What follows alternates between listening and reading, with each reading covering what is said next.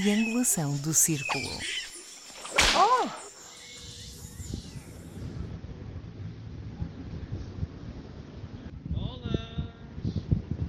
Se receber bacalhau, já sabem, eu vou tirar aqui o microfone, já aqui sem um cheiro.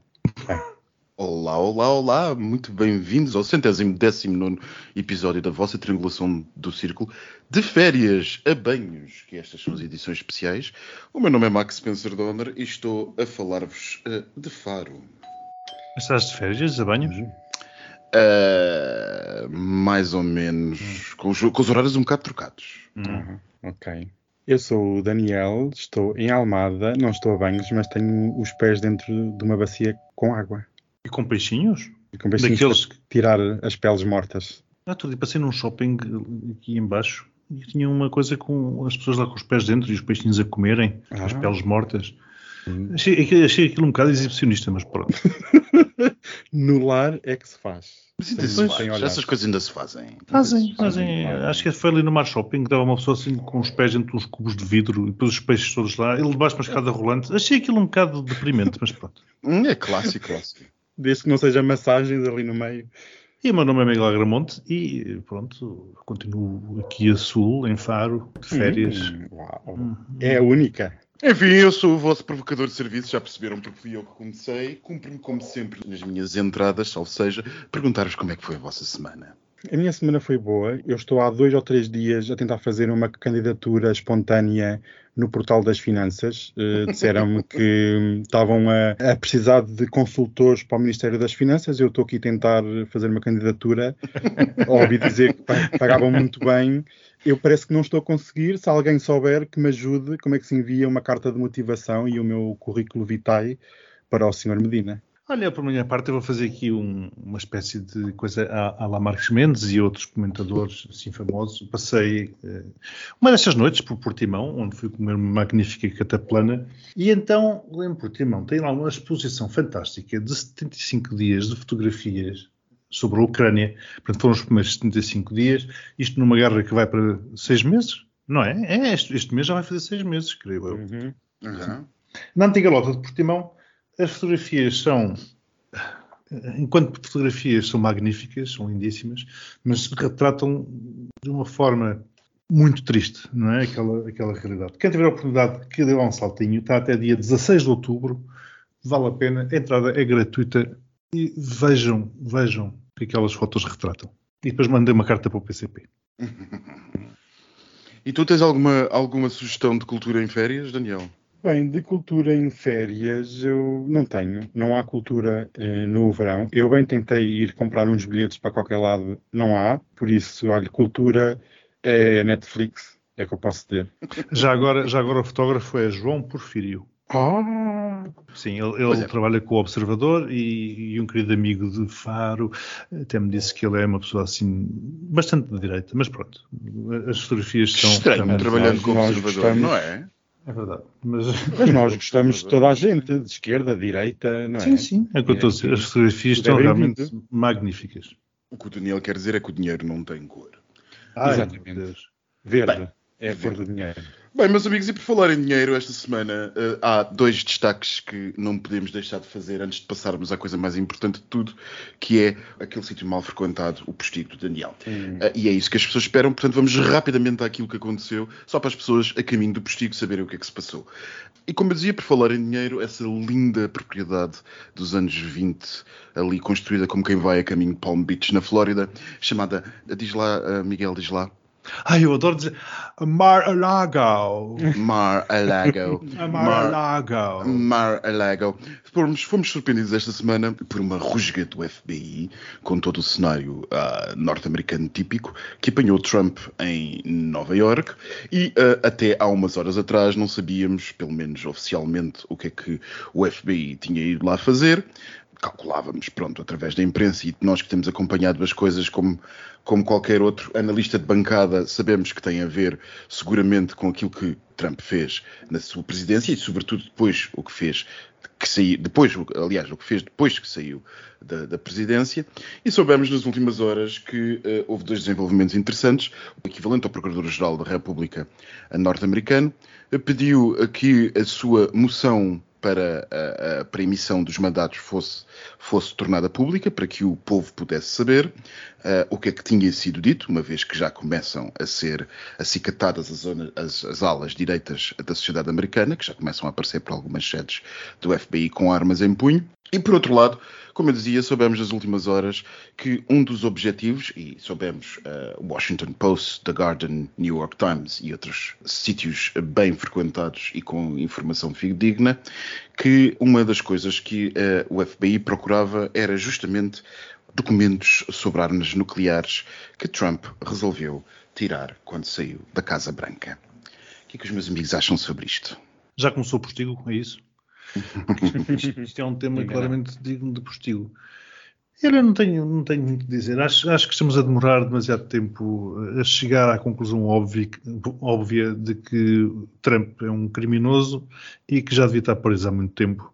Está realmente a demorar Lock demasiado tempo. Lock him up, sim. Lock e vocês já, vocês já sabiam desta parte dos documentos nucleares? Não, não sabia, não sabia, mas, mas isto são. É, uma das coisas essenciais parece ser mesmo documentos relativos a armas nucleares. Perguntamos o que é que fazem documentos relativos a armas nucleares fora dos locais onde devem estar. Não, estão, estão com o Putin, não é? Uhum. Uh, digo eu. Eh, porque há ali uma certa, uma certa amizade. Isto já, já extravasou tudo. Isto já passou para lá do aceitável, já. É como digo, já, já, já tarda o homem a ser encarcerado e cada vez que se vai remexendo mais e mais e mais, mais porcaria vem ao de cima, sem esquecer de que ele é potencial candidato às eleições de 2024 e se for e se ganhar, como tudo aponta que poderá acontecer caso ele seja Bolas, e sou eu pessimista de serviço. Bolas. Não, não, não.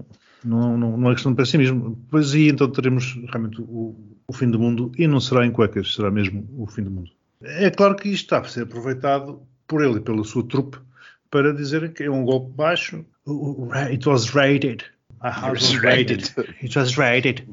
Um golpe baixo, para, para, um golpe de secretaria para evitar que ele se candidate. Porque na cabeça dele ele nunca deixou de ser Presidente da República. Aliás, tudo começou por aí. Ele apenas se afastou agora porque foi afastado, na verdade. Houve um golpe, o um golpe eleitoral, houve manipulação de, dos votos.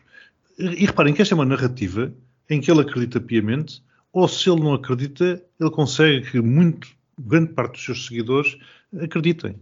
E temos grande parte dos Estados Unidos e dos norte-americanos a acreditarem nisto, de que ele usurpou o poder, de que ele está lá ilegitimamente, que ele é que deveria ser o presidente dos Estados Unidos da América e que tudo farão, nem que seja pela força, aliás, viu-se, para reconquistar aquilo que é seu por direito. E é, este, Daniel, e é isto que temos em cima uh, da mesa. Trump disse no passado que invocar a quinta era coisa de fracos, era coisa de criminosos que tinham alguma coisa a esconder. Ele invocou ontem, a todas as perguntas que o procurador lhe fez, a todas invocou a quinta emenda, que é, para quem não saiba, toda a gente já viu séries, mas é aquela possibilidade jurídica que nós também temos uh, em Portugal, mas que fica sempre melhor dizer uh, que é a quinta emenda, que é de eu não ter que responder a uma pergunta que eventualmente possa representar a minha imputabilidade criminal. Bem, nós uh, já conhecemos bem o antigo presidente norte-americano para perceber que aquilo que diz hoje é diferente daquilo que vai dizer amanhã ou daqui a um mês. E uh, Donald Trump mudou tantas vezes de opinião e disse tanto disparate que não podemos pegar por aí. Eu, eu acho esse caso um, um bocadinho preocupante, no sentido de parece haver aqui uma confrontação, um show-off entre Donald Trump, entre a sua facção e o Departamento de Justiça norte-americano. E esta tentativa ou esta ideia do Procurador-Geral ter mostrado a público os documentos do mandato de buscas demonstra que há aqui uma tentativa de tornar tudo um bocadinho transparente para que não haja hipótese que mais tarde possam vir a acusar de algum erro ou de alguma forma de boicotar o processo. Até porque nós já, já ouvimos, eu penso que ontem ou hoje, Donald Trump a dizer que durante as buscas foram plantadas provas nos seus gabinetes para que seja julgado por alguma coisa que não cometeu. E há aqui este show-off e esta, acicatar e esta divisão da sociedade nada traz de bom, principalmente com o Departamento de Justiça. Se começarem a surgir as teorias da conspiração que, se, que já estamos habituados nos Estados Unidos que o Departamento de Justiça é, é conduzido por isto, aquilo, sei lá, o que possa vir a surgir, até que ponto a unidade norte-americana, a unidade como país, poderá perdurar no tempo com estes ataques constantes às grandes instituições democráticas, não é? É complicado e acho que há aqui um risco muito grande de vamos entrar para eleições em novembro. Parece que às vezes, não sei se prepositadamente ou não, mas o timing não é o melhor. Então, Donald Trump já saiu da presidência há mais de um ano. Não venham dizer que agora é que souberam que tinham lá os documentos. Eh, aqui... Ah, bom, eh, em defesa, Daniel, se me permitires, também houve muita coisa que, entretanto, foi sendo divulgada na comissão do 6 de janeiro, não é? Exato, exatamente. Isso aí é, isso aí é verdade. Mas estes documentos a terem desaparecido ou a terem sido levados para outro local, então ninguém soube nada até esta comissão. Convenhamos, o nível das buscas ao antigo presidente, que eu acho que nunca houve não, nunca nos houve, últimos anos, nunca houve. nunca houve, a tão pouco tempo das eleições deixa aqui assim algumas dúvidas de se o timing não foi, se o timing não podia ter sido outro e, e pronto. E é um eu, bocado... eu, eu, tenho algumas dúvidas, eu tenho algumas dúvidas. Aquilo, os trâmites nos Estados Unidos são coisas feitas como deve ser, precisamente rápidas, para os processos rápidas, precisamente para os processos não, não, não caírem por falhas, como acontece com alguma frequência em Portugal. E, portanto, claro, à medida que eles vão fazendo as investigações, as coisas vão sendo descobertas. É um ex-presidente, sim senhor, mas é um ex-presidente que nunca se considerou enquanto tal, insisto, nunca se retirou verdadeiramente da vida pública. Continua por aí como, olha, uma espécie de Santana Lopes. Ficou, uhum. saiu, mas, mas andava por aí. Foi andando por aí e é um criminoso. Portanto, é, um, é um presidente que está por trás de uma invasão. Vocês diziam que nunca nenhum presidente ou ex-presidente eh, foi sujeito a tais tipo de buscas, pelo menos recentemente, pois, mas também nunca nenhum presidente ou ex-presidente eh, esteve envolvido e instigou uma invasão ao Capitólio um golpe de Estado. Pois é, nunca houve de facto um presidente que tenha, tenha passado por isto, até porque todos os presidentes souberam ter, uh, pautar a sua prática pela, pela hombridade que uh, o posto que ocuparam oh, uh, Max, implica. E a pior ele... coisa talvez tenha sido o Watergate. Sim, sim, mas repara que este nem sequer passou a presidência a Biden. Foi o Pence que fez essa, essa enfim, esse, como se chama, essa, essa cerimónia. Trump abalou no seu avião para Mar-a-Lago e assim ficou. Pelos vistos levou um, pacote cheio de documentos. Parece que sim. Isso faz-me lembrar alguém aqui em Portugal. Um porta-chaves? Uh, não.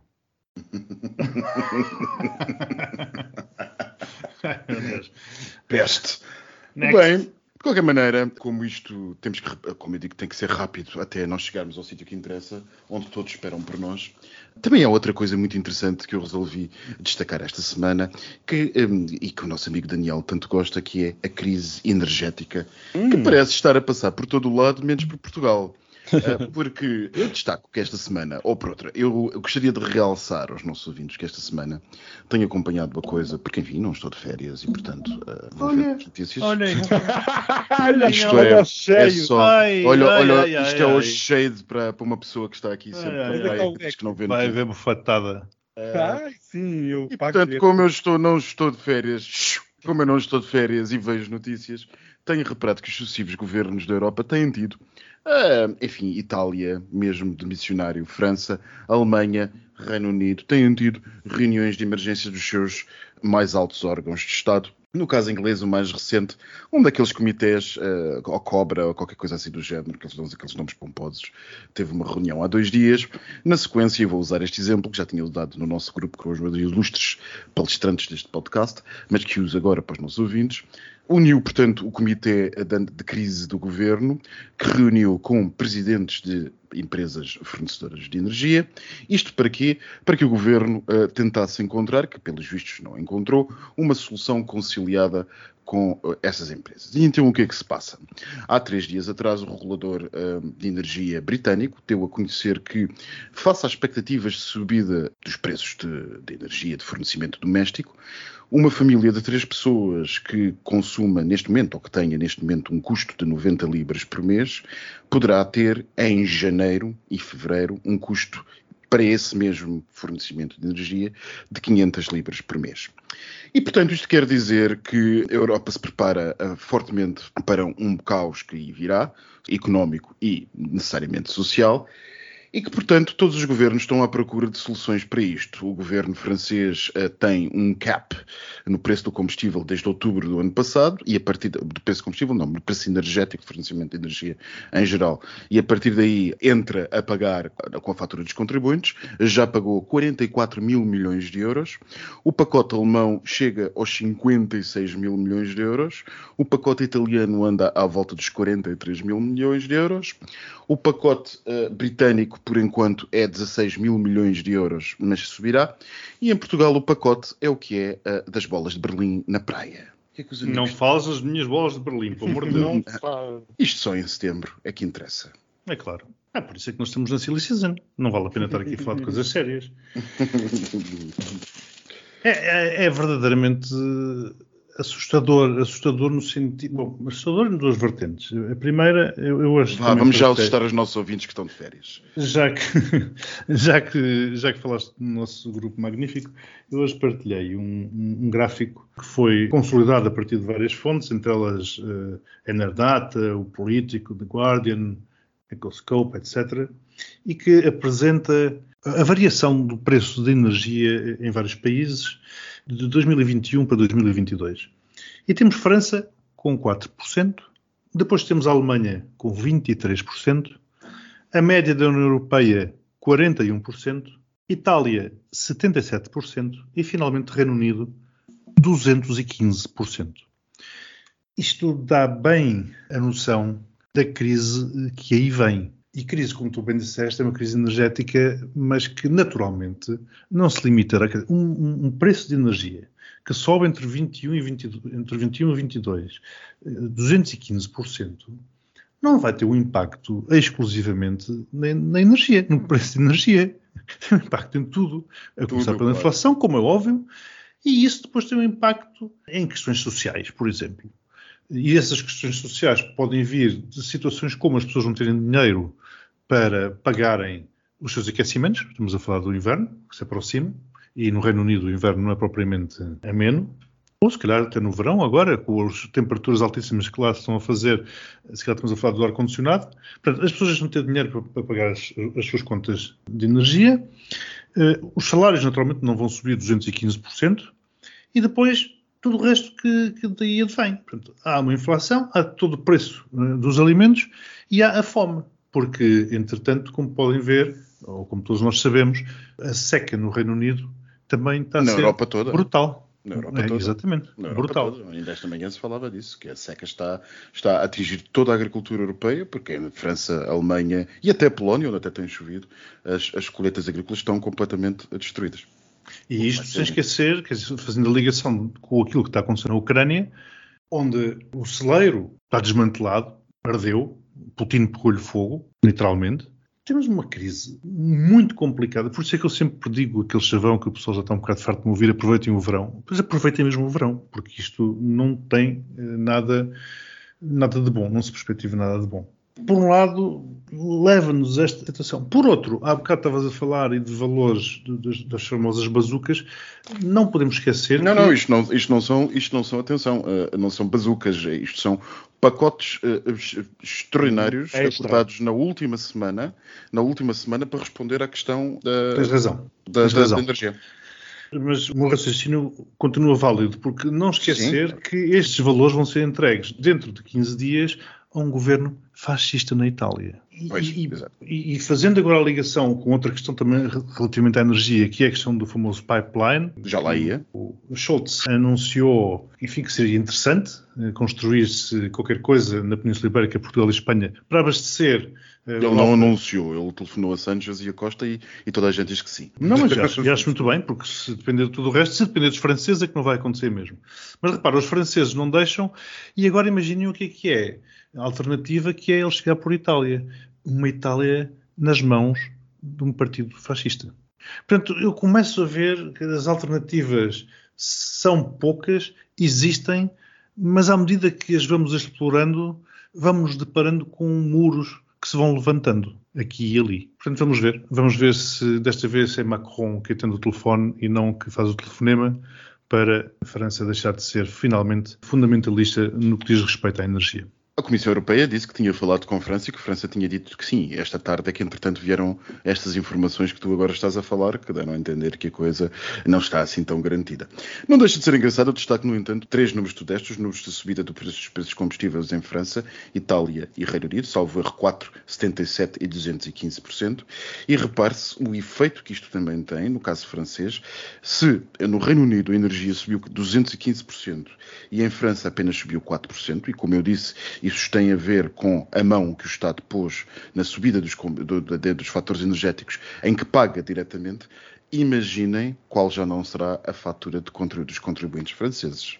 Exatamente. Sobre, sobre este assunto. E quanto mais não vai ser. E o que isso vai representar de, como dizer, de, de, de acendalha para a extrema-direita. Exatamente. Exatamente. É, é, é, o contexto perfeito para, para a sandália da extrema-direita pela Europa toda. Uh, Daniel, estávamos agora a falar do gasoduto que Bruxelas e Berlim querem que os portugueses construam mais depressa possível, os portugueses e os espanhóis. Os espanhóis. Os espanhóis, os espanhóis já nos vieram fazer o belo serviço esta tarde de dizer que eles só precisam de oito meses, o que já nos lixaram os nossos, as nossas declarações, as nossas declarações de impacto ambiental e as nossas burocracias e as nossas expropriações, porque o governo português já percebeu que ou faz isto em sete ou oito meses ou ficamos uh, na vergonha de toda a gente. E não, até já é, disseram... Ou faz isto em 7 ou 8 meses, ou faz isto em 7 ou 8 meses. Não há outra. Já, já claro. Não, é que os filhos da mãe dos espanhóis, com aquele tamanho todo, disseram que em 8 meses fazem isto. Claro. E portanto, nós que temos este setor que vai basicamente de Sines até Badajoz ou qualquer coisa do género para fazer, claro está que só 8 meses são só para a declaração de impacto ambiental. Exatamente. e, se, e se isto se não houver nenhuma impugnação judicial. Exatamente. Se não houver nenhuma impugnação judicial. Em tempos de guerra vale tudo, não se empunharmos como dizem os outros, portanto a coisa vai para a frente. Eu acho, que, eu acho que os alemães vão ter uma bela apresentação ao sistema judicial português. Bom, adiante. eu acho que sim. E a uh, realidade no sul. Estava eu a dizer, uh, além de nós precisarmos urgentemente de um gasoduto, como estava o, o Miguel a dizer, com a, a, seca que temos, além da agricultura estar destruída, como ele diz, isto uh, é só são muros que se levantam, só, e eu digo que são só mais notícias as nossas capacidade de utilização de energia nuclear na Europa está a desaparecer por causa da seca. Estamos lixados. Ah, para quem não saiba, eh, é necessário água dos rios para arrefecer os reatores e é preciso uma determinada rácio de caudal nos rios para que esse arrefecimento possa ser feito e assim, não existindo essa rácio, as centrais nucleares estão em, em mínimos históricos de utilização, quando mais nós precisávamos delas. Eu acho que curioso que é, ainda há pouco tempo a Comissão Europeia declarou que a energia nuclear era uma energia verde, por isso poderia beneficiar uh, dos apoios dos PRRs e destes planos para a transição energética e agora falta o essencial, água. Quer dizer, isto é tudo. A Europa parece que se meteu num canto, num buraco sem saída, porque, como o meu estava a dizer, é ou se faz gasoduto ou se faz gasoduto porque não há outra opção. Sobre isso, não é um gasoduto que vai resolver os problemas europeus. É um passo correto, mas não vai resolver grande coisa. Porquê? Porque são precisos, na Alemanha, um corte de 15% no consumo de gás natural. E não se vai lá só com luzes na rua ou desligar gabinetes. Vai-se com cortes à população e com a indústria a fechar portas temporariamente.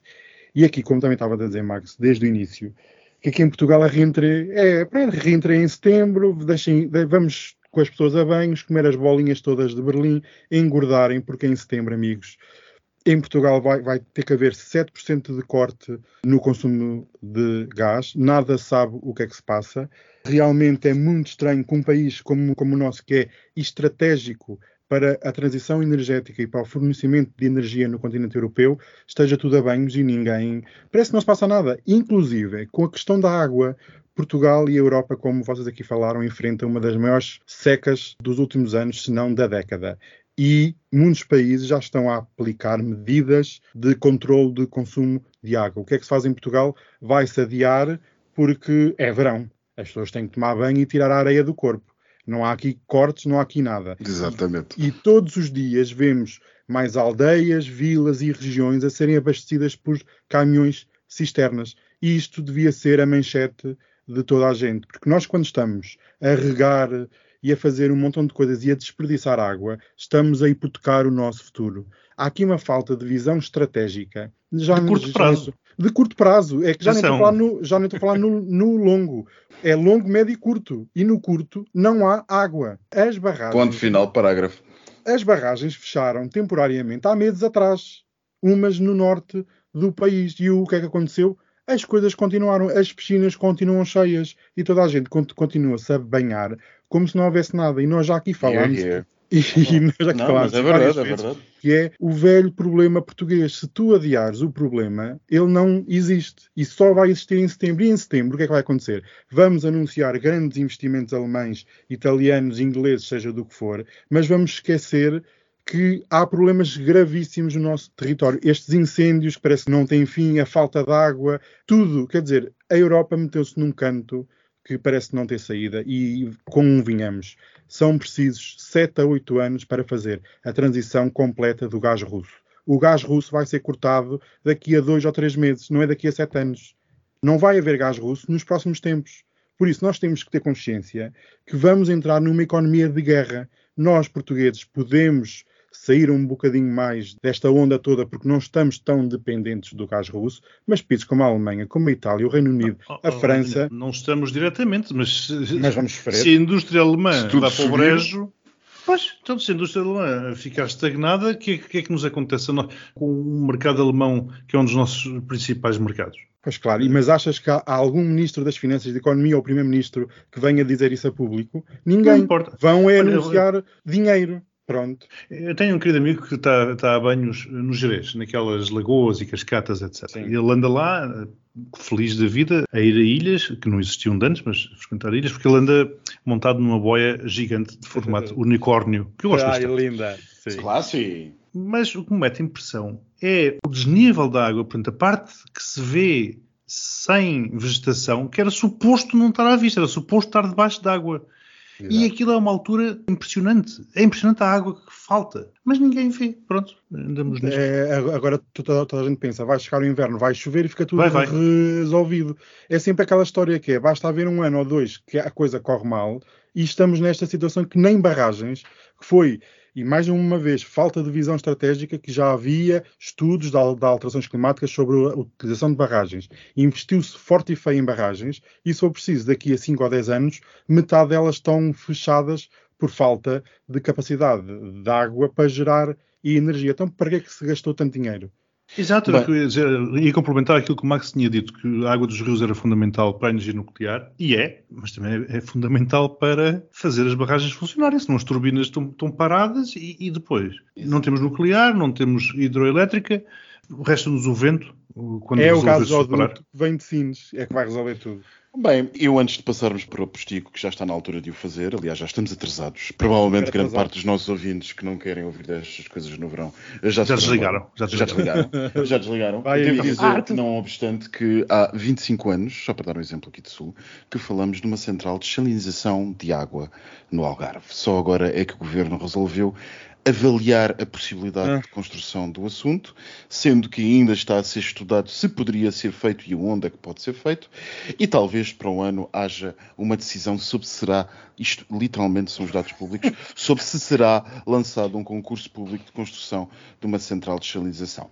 Pois para o Quando ano Espanha- o país todo precisará de centrais de salinização. De Quando Espanha já o fez há muito, e Marrocos em aspas, Exatamente. Espanha está no top 5 dos países que desalinizam. António Costa, mete-olhos nisto, pá. Pois, Toda a gente aqui à volta desaliniza, qualquer dia até Inglaterra anda nisso e nós não. Ah, e ainda esperam que em 8 ou 9 meses tenhamos um gasoduto pronto para a Espanha, claro. Então Hum. nós tivemos 40 anos para construir o Alqueva. Queres falar do aeroporto agora, é isso? Ah, pois, eu acho que sim, acho que isto. E ainda esperam que em 8, 8 ou 9 meses esteja tudo pronto. O ponto a que nós vamos é que nem sequer as barragens do Sul estão ligadas às barragens do Norte. Para a eventualidade de acharmos que as barragens do Norte eventualmente tivessem água, que também já não têm.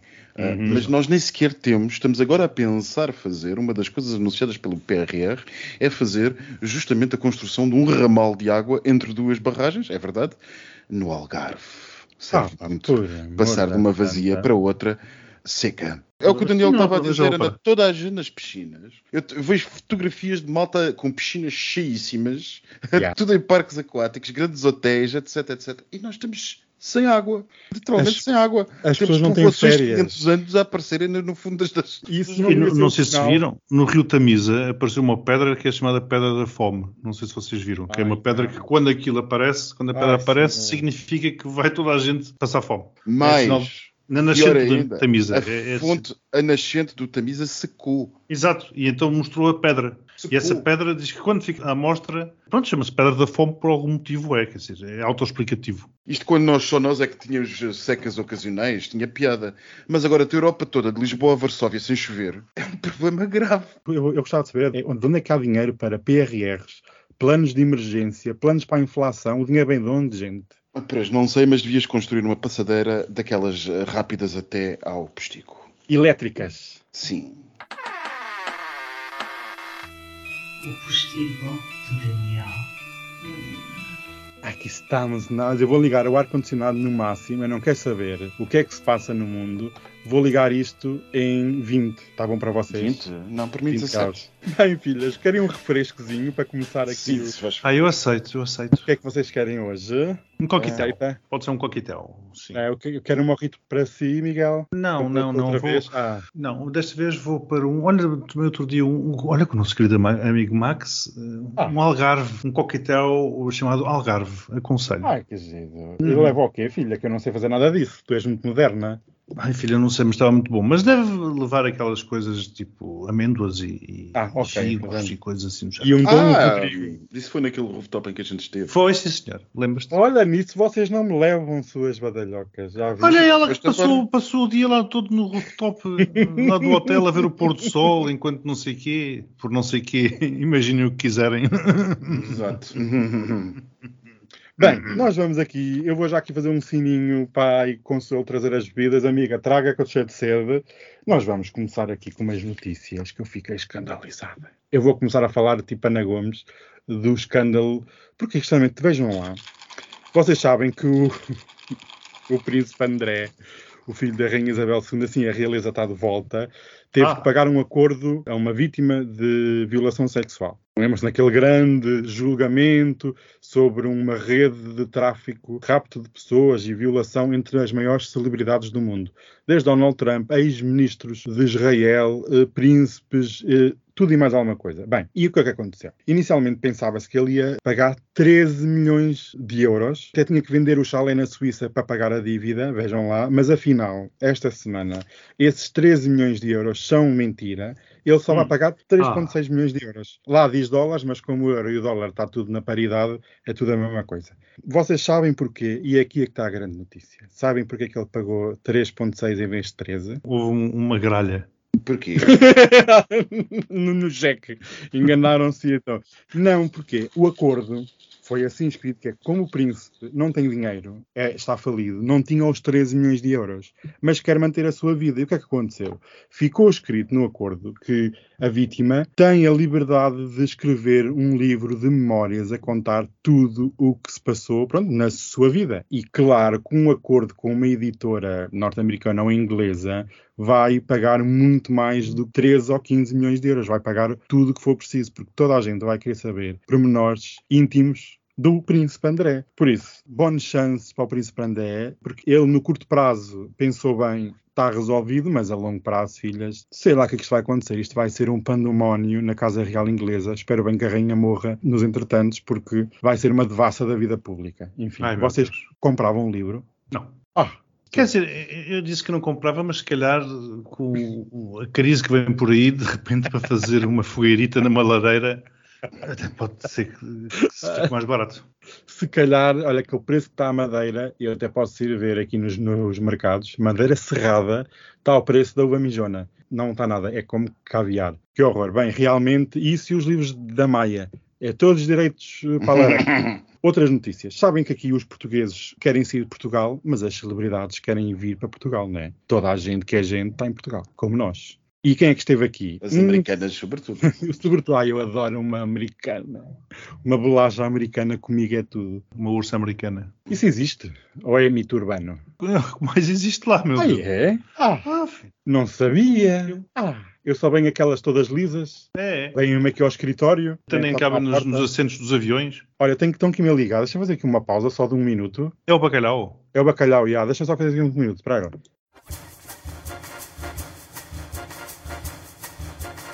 Ô Max, tu nunca te aconteceu estás a ver, enfim, alguém a, a- a descrever-te uma pessoa e pela descrição a pessoa tem tudo para ser assim, enquanto fisicamente uma pessoa extraordinária, fantástica, um tesão de pessoa, digamos assim, mas depois quando a vês ao vivo parece que as peças não encaixam, parece que há ali umas incongruências. Nunca te aconteceu uma coisa dessa? Quase sempre, com quase todas as descrições que me fazem das pessoas. Teoricamente tem tudo para ser magnífica, mas depois ao vivo. Já estou aqui, filha. Já está. Ah. Demoram 20 minutos a entregar o bacalhau. Ah, pronto. Ai, vou comer uma, uma postinha, não.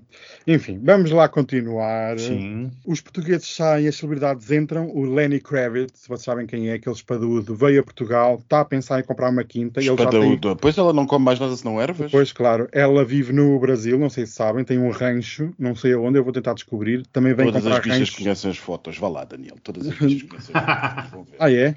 Ah, não sabia. Quando ele comprar um rancho no, no Alentejo, eu vou seguir, porque eu adoro este homem.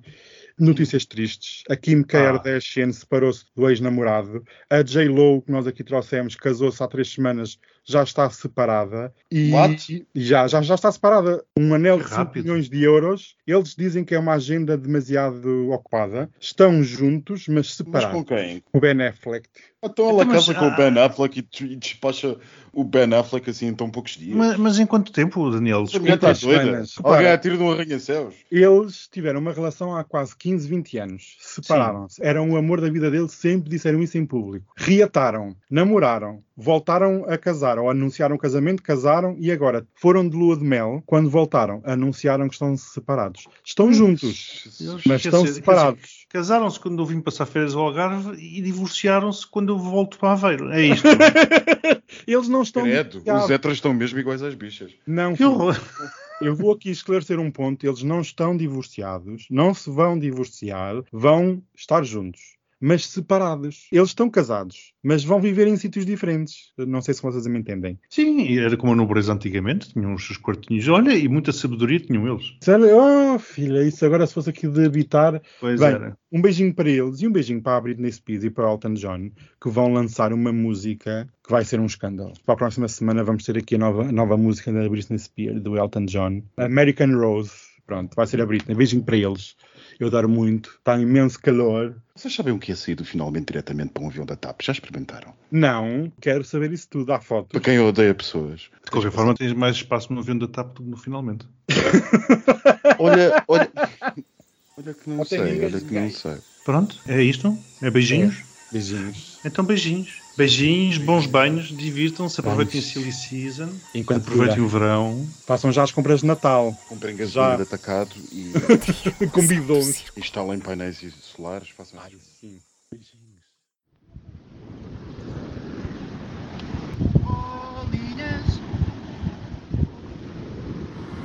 Eu quero ver a vossa força.